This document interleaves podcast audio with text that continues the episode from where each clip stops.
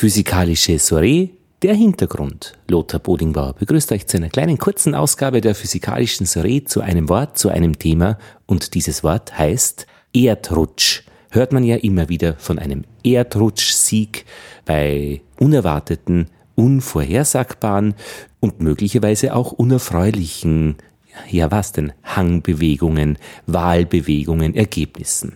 Wo sind die Grenzen der Analogie? Wo stimmt's ganz gut überein mit dem naturwissenschaftlichen Bild des Hangrutsches, des Erdrutsches, der Mure und überhaupt des Felssturzes vielleicht? Und wo stimmt's nicht mehr überein? Das habe ich Michael Lotter von der Bundesanstalt für Geologie gefragt in Wien. Mein Name ist Michael Lotter, ich bin Geologe an der Geologischen Bundesanstalt in der Fachabteilung Ingenieurgeologie und beschäftige mich schwerpunktmäßig eben mit gravitativen Massenbewegungen, heißt der Fachausdruck, unter dem der Begriff Erdrutsch eben fällt. Es haben ja wenige Begriffe den Sprung in Medien und Politik geschafft. Quantensprung ist einer. Und der zweite Begriff, der es geschafft hat, ist äh, eigentlich Erdrutsch, Erdrutsch-Sieg in dieser Kombination. Können Sie sich vorstellen, warum? Äh, Erdrutsch ist ein vielfach verwendeter Begriff. Ja, Erdrutsch wird für Erdrutsch-Siege in der Politik bei Wahlen verwendet, aber Erdrutsch hat für uns eigentlich eine spezielle fachliche Bedeutung. Erdrutsch in den Geowissenschaften ist ein Begriff ja, aus der Ingenieurgeologie und er kann eigentlich streng genommen in einem weiteren und in einem engen Sinne verstanden werden. Erdrutsch im engeren Sinne würde genau den Wortsinn bedeuten, nämlich das Abrutschen von Erdmassen entlang einer vorgezeichneten Gleitfläche oder Rutschungsbahn.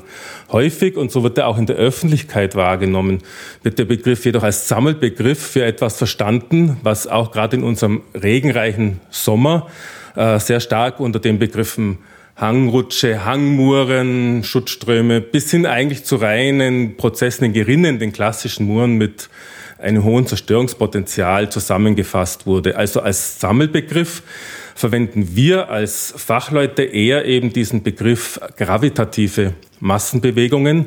Das heißt nichts anderes als wie die schwerkraftbedingte Verlagerung von Festgesteinen, also dem gewachsenen Fels oder Lockergesteinen, Sand, Kies, Schluff, alles, was man darunter versteht, von einem höheren Niveau teilweise in ein tieferes Hangniveau.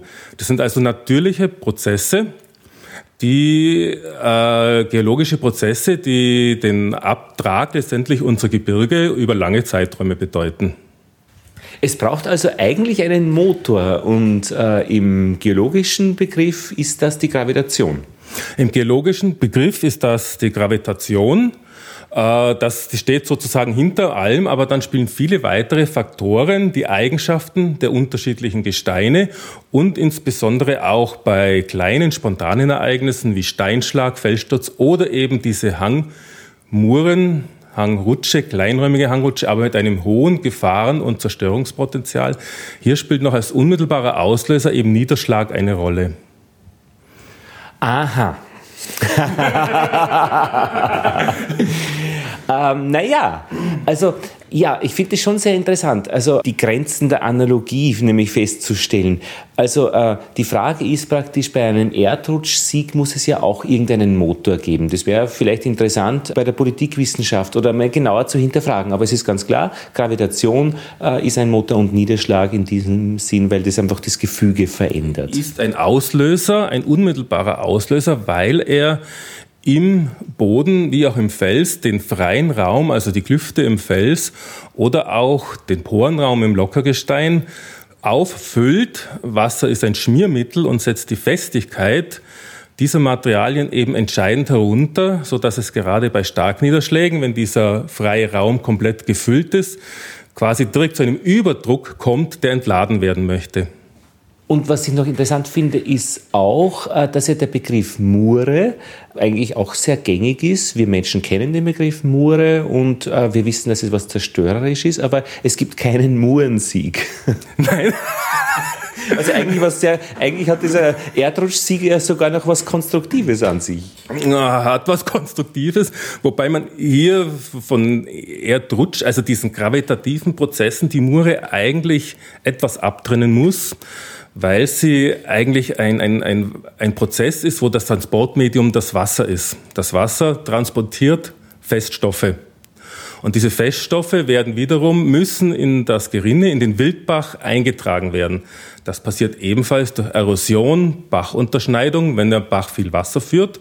Oder es passiert bei starken Niederschlägen wieder ein, zum Beispiel ein Uferanbruch, das heißt ein gravitativer Prozess. Eine Rutschung steht am Anfang, bringt Material in das Gerinne ein.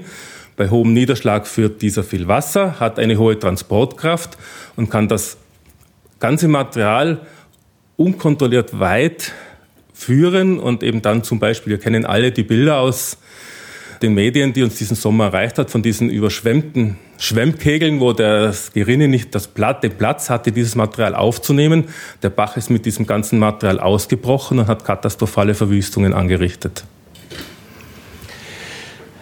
Felssturz gibt es ja auch noch, einen Felssturz-Sieg allerdings nicht. Also, aber ich meine, das ist schon interessant. Also ähm, Warum verwenden wir ähm, das im soziologischen, politischen, diesen Begriff? Äh, das hat doch auch etwas mit dieser Unvorhersagbarkeit zu tun, weil ein Erdrutsch ist äh, trotz aller wissenschaftlichen Methoden dann doch etwas Plötzliches. Äh, ein Erdrutsch ist etwas Plötzliches, genauso wie der von Ihnen angesprochene Felssturz oder etwas kleiner, der Steinschlag, der sehr häufig ist. Äh, die Forschung versucht schon, hier Aussagen zu treffen äh, in, man nennt es Gefahrenhinweisplänen oder auch die Gefahrenzonenpläne der Wildbach- und Lawinenverbauung. Äh, in modernen Ausführungen dieser Pläne versucht man auch diesen spontanen Naturgefahren gerecht zu werden. Nur, wie gesagt, man kann nicht den exakten Zeitpunkt oder den Ort vorhersagen.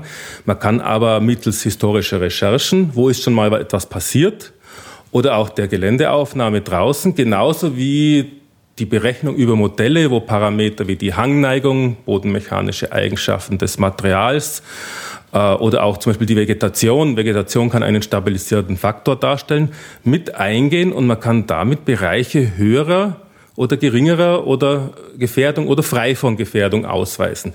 Das heißt, man kann eine gewisse Grunddisposition darlegen, wo vermutlich eher oder wo vermutlich weniger etwas passiert. Das ist für die Raumplanung schon ein, wichtiger, äh, ein wichtiges Mittel. Ja.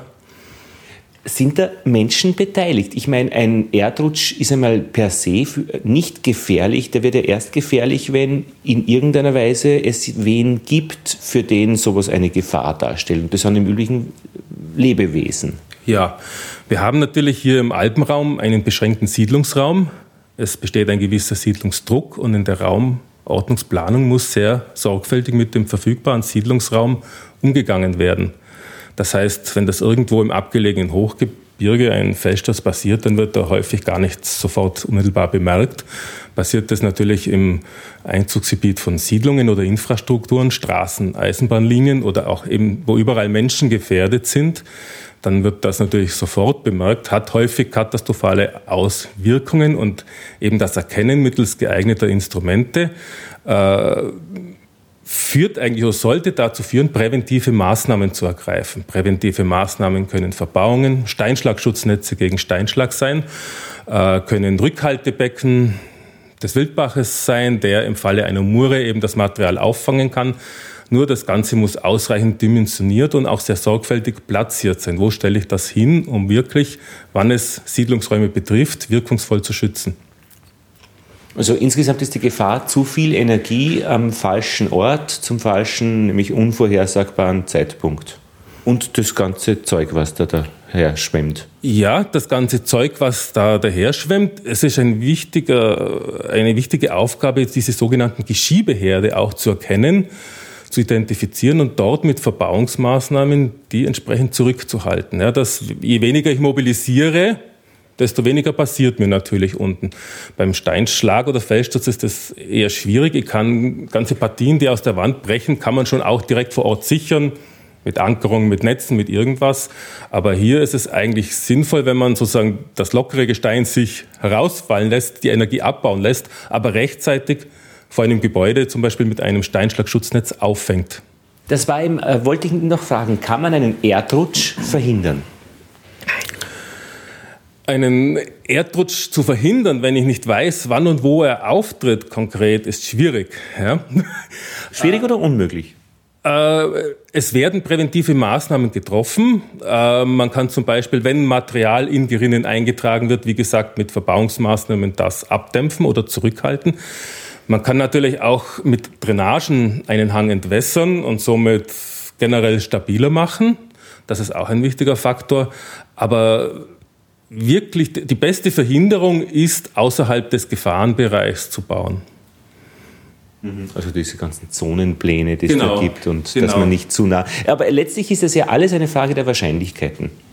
Letztendlich ist es alles eine der Frage der Wahrscheinlichkeiten. Hier tut man sich zum Beispiel bei Hochwässern etwas leichter, weil bei Hochwässern eine Periodizität berechnen werden kann. Wir denken alle in 150-jährige, in 100-jährige, in 20-jährige, 25-jährige Ereignisse bei Hochwässern, bei Massenbewegungen, wo eben auch der Erdrutsch dazugehört. Da ist es schwierig, äh, weil nicht, nicht wirklich sozusagen historische Ereignisse, die an gleicher Stelle aufgetreten sind, in eine Periodizität gebracht werden können.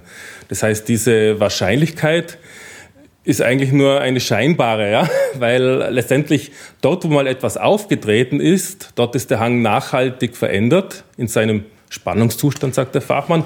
Und an gleicher Stelle wird sowas vermutlich nicht mehr auftreten, aber eben nebendran irgendwo. Ja? Und da habe ich wieder das gleiche Problem, wo und wann. Ja? Wie geht es Ihnen denn als Ingenieursgeologe, wenn Sie ähm, in den Nachrichten hören, äh, ein Erdrutschsieg. Reißt Sie da immer und denken Sie, ja, schon wieder blöd verwendet oder finden Sie das schon sehr okay? Äh, es ist sicherlich okay, um die Wahrnehmung der Menschen zu schärfen, ja. Aber auf der anderen Seite darf man auch nicht äh, dazu zu sehr diese Begriffe verwenden, dass sie abgedroschen sind. Ja. Also dieses Schlagwort Problematik, die die Politik braucht, um Aufmerksamkeit zu erwecken, äh, ist die eine Sache. Wir als Fachleute sehen es sicher etwas nüchterner, aber wir verfolgen auch in den Medien alles, was es zum Beispiel an Meldungen über diese Rutschungen gibt. Speziell eine Kollegin von mir, die Frau Haberler, äh, sammelt täglich, die ist total im Urlaub, ja, äh, die sammelt täglich diese Meldungen und hier auf dem Tisch, das sind zum Beispiel die ganzen Pressemeldungen der letzten Wochen. Wir sammeln und archivieren sie, weil auch das für uns eine wertvolle Quelle ist, wo Dinge auftreten. Verstehe ich Sie richtig, dass da auch diese politischen Meldungen drinnen liegen von Nein, Wahlen?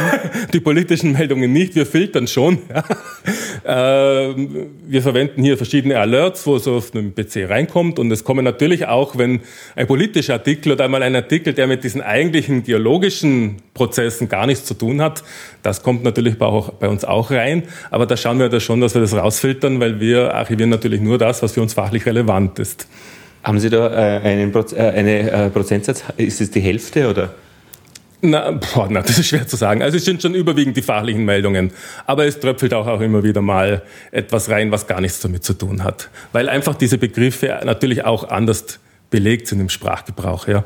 Aber jetzt von Ihrer Wahrnehmung her ist es jetzt nicht der überwiegende Teil, der aus dem, aus dem politischen äh, Erdrutsch-Sieg und so weiter kommt, sondern es ist dann schon, wenn irgendwo in den Medien über Erdrutsch steht, der Erdrutsch ja, gemeint, von Ihrer Wahrnehmung. Ja, ja, natürlich. Ja, gerade dieses Jahr gab es so viele Meldungen. Das ist immer so, wenn äh, gewisse Abschnitte im Sommer relativ regenreich sind, dann können wir uns eigentlich vor Meldungen, die wir eigentlich aufnehmen und registrieren wollen und archivieren wollen, sowohl digital wie auch analog, da kommen wir eigentlich gar nicht nach. Ja. Vielleicht so abschließend, äh, wenn Sie noch einmal versuchen würden, die Analogie zu bestätigen, also wo ist wirklich der Erdrutschsieg äh, jetzt mit dem Erdrutsch äh, vergleichbar und warum? Und wo ist die Grenze der Analogie übertreten, wo es eigentlich nicht stimmt? Warum stimmt es und warum stimmt es nicht?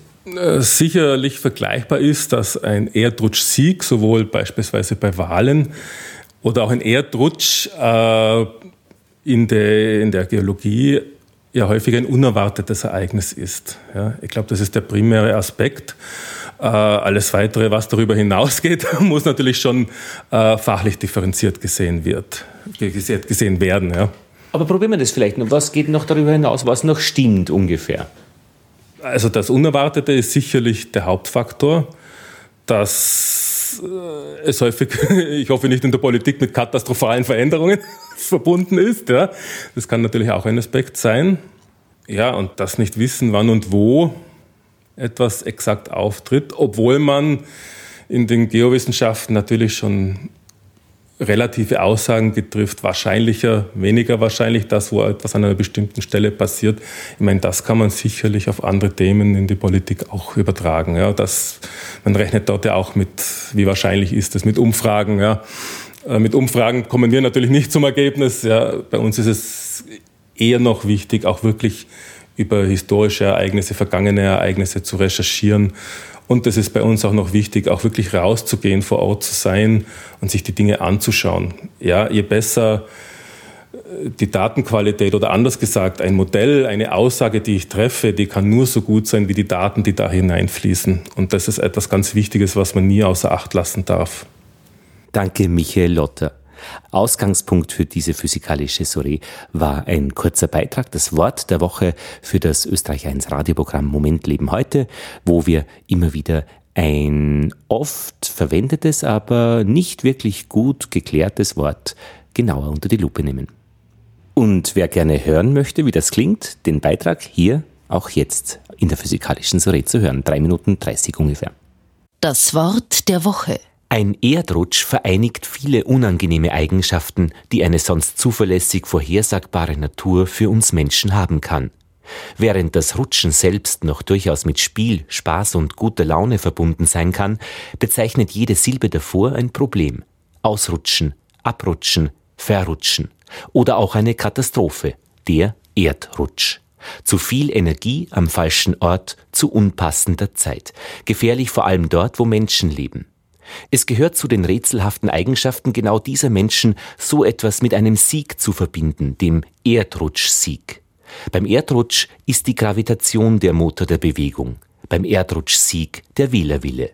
Hier wie dort lösen sich stabile Verhältnisse, hier wie dort durch einen Vorgang, der im Lösen des Zusammenhalts besteht, der beteiligten Menschen oder eben der Teilchen, zum Beispiel durch Regen. Wasser ist ein Schmiermittel und setzt die Festigkeit dieser Materialien entscheidend herunter, sodass es gerade bei Starkniederschlägen zu einem Überdruck kommt, der entladen werden möchte. Michael Lotter ist Geoingenieur an der Bundesanstalt für Geologie in Wien. Er beschäftigt sich mit allem, was die Gravitation in Österreich nach unten zieht. Muren, Felsstürze, Steinschläge, Bergrutsche, Niederbrüche von Wasser, Steinen, Sand, Schluff, Kies und Erde. Michael Lotter beobachtet und archiviert mit seinem Team die Pressemeldungen und muss dabei erst aussortieren. Hier auf dem Tisch, das sind zum Beispiel die ganzen Pressemeldungen der letzten Wochen. Wir verwenden hier verschiedene Alerts, wo so auf einem PC reinkommt und es kommen natürlich auch, wenn ein politischer Artikel oder einmal ein Artikel, der mit diesen eigentlichen geologischen Prozessen gar nichts zu tun hat, das kommt natürlich bei uns auch rein. Aber da schauen wir da schon, dass wir das rausfiltern, weil wir archivieren natürlich nur das, was für uns fachlich relevant ist. Eigentlich hat ein Erdrutschsieg sogar noch etwas Konstruktives an sich. Sonst würde man ja Murensieg, wenn alles den Bach runtergeht, oder Felssturzsieg sagen, wenn man von den Auswirkungen erschlagen wird.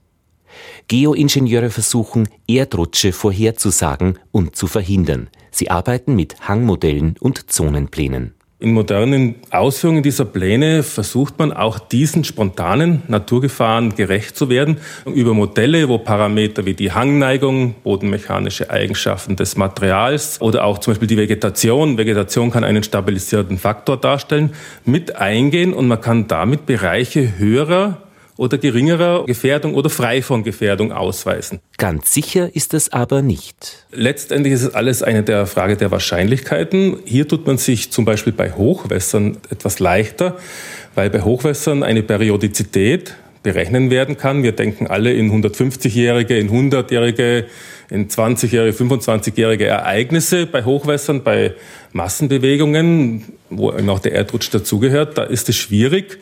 Dort, wo mal etwas aufgetreten ist, dort ist der Hang nachhaltig verändert in seinem Spannungszustand, sagt der Fachmann. Und an gleicher Stelle wird sowas vermutlich nicht mehr auftreten, aber eben nebendran irgendwo. Und da habe ich wieder das gleiche Problem, wo und wann. Die Daten sind wichtig, sagt Michael Lotter, für sichere Vorhersagen, Daten, die im Feld gewonnen werden, Informationen über den Zustand der Landschaft. Und davon wissen Politiker und Medien ein Lied zu singen. Wer nicht an den Menschen dran ist, an ihren Informationen, an dem, was sie wissen, weiß nicht, was ihnen als nächstes einfällt. Übrigens, ein Erdrutsch kann auch der Auslöser für eine größere Bewegung sein, für eine Wasserwelle, einen Tsunami, mit Auswirkungen, die weit entfernte Gebiete in kurzer Zeit erreichen können.